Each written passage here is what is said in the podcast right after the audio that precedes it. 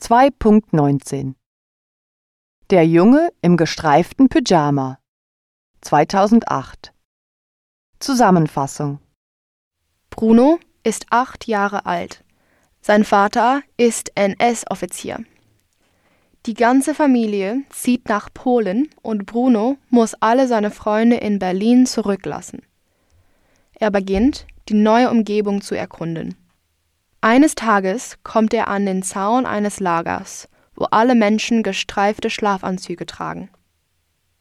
Er lernt den gleichaltrigen Schmuel kennen und sie werden Freunde. Die beiden Jungen treffen sich regelmäßig am Zaun und sprechen.